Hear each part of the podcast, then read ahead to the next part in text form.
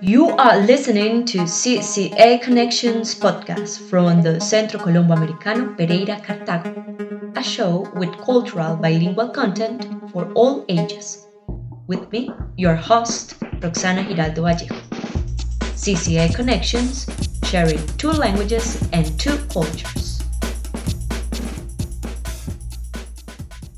This podcast is sponsored by the US Embassy and the State Department.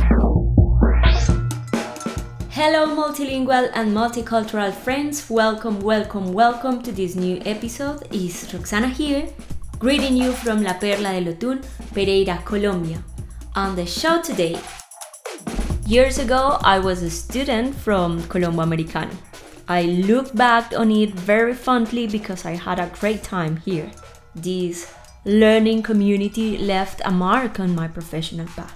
In the previous episode, we heard from a group of students about Colombo's experiences, with which I felt identified. During this episode, we will continue listening to our students, this time, new voices and new experiences are gonna be with us. So stay connected.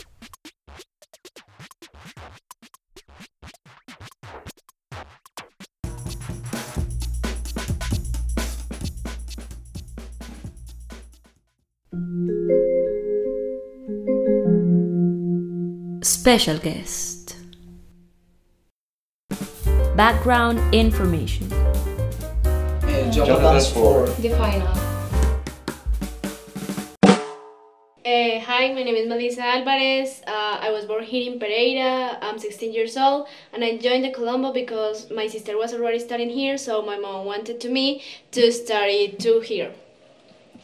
Hi, my name is Vanessa Gonzalez. I am 17 years old. I was born here in Pereira, and I entered to the Colombo because uh, before I have a best friend, and she recommended with my mom, and I study here.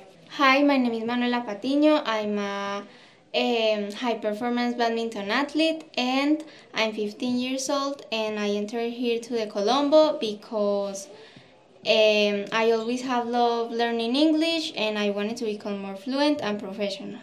Hi, my name is Valeria Rodriguez. I'm studying microbiology in the University Libre. I'm in third semester and I entered study here because my parents gave me the opportunity and also the Colombo has very good references.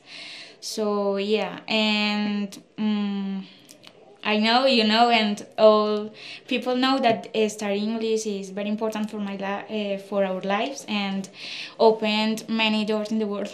Hi, my name is Paulina Cardona. I'm 16 years old and I entered to Colombo because my parents and I uh, realized that English opened many doors in professional way. A memorable experience. I think that my funniest experience I had uh, here when uh, was when uh, some friends bought, uh, brought a chocolate fountain and they um, couldn't manage it to work, but they finally managed it and we all uh, ate all the chocolate. In class. Yes. Mmm, delicious. Uh, yes, uh, once I was in the elevator and I, s- I sat down on the floor and lay down. I, why did I do that? I don't know. But, but um, at the moment I was going to stand up, um, my hair got stuck and I pulled it out and all of my hair stayed there, stayed there and but I left a mark in the Colombo. What benefits have you obtained from learning English? Say that uh, speaking English fluently would give you a lot of benefits. For example, enjoying traveling experiences, uh, connecting with new people, uh, improving employment prospects, and also starting a new life in a speaking English country. What do you think are the qualities that make Colombo a recognized cultural and academic center in the region?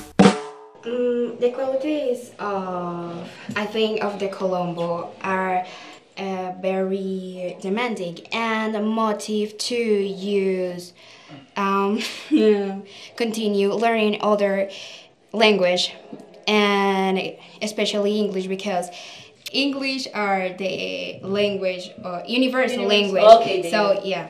Yes, actually, I think the same. And in my personal opinion, I think that the main qualities uh, that recognize the Colombo is that uh, the requirements that they give us to be better, also uh, the uh, they encourage to uh, learn more every day, and also all the cultural activities that they offer us uh, to learn more about other countries and other cultures uh, about uh, that are related with this language. What would be your future plans after graduation? Eh, I, I want to perfect my English. Eh, I I could be in in United, United States, and I want to study a lot. And if I had the opportunity to study another language, I also it it would be very cool. Mm, for me, like said Paulina, I like I want to mm, perfect my English, and then I want to study French. So it's my Like broaden your Yeah. language barriers. yeah. I go. Um, actually, then I traveled to USA and living in Connecticut with my cousins, and uh, practice more my English. And I really like to study here and enter to the university. Um, I know it's so difficult, but I really like because I want to study medicine and Stanford and NYU are a good programs for medicine and I really like stay here. Thank you, girls, for being with us. It was wonderful to hear from you and your experiences using your language. As I said in the previous episode, congratulations! You're very brave to be here in front of this microphone. Now you know that it's not as easy as we think, and well, you did a great job. Thank you. Thank you. Dear listeners, we have reached the end of our special guest episode. Thank you for being with us till the end of it. Si eres estudiante del Colombo o ya te graduaste, cuéntanos qué beneficios has obtenido teniendo el inglés como segunda lengua. Deja tus comentarios en las publicaciones del podcast en nuestro Instagram o Facebook Colombo Americano Pereira Cartago. Keep in touch with our coming episodes. CCA Connections, sharing two languages and two cultures.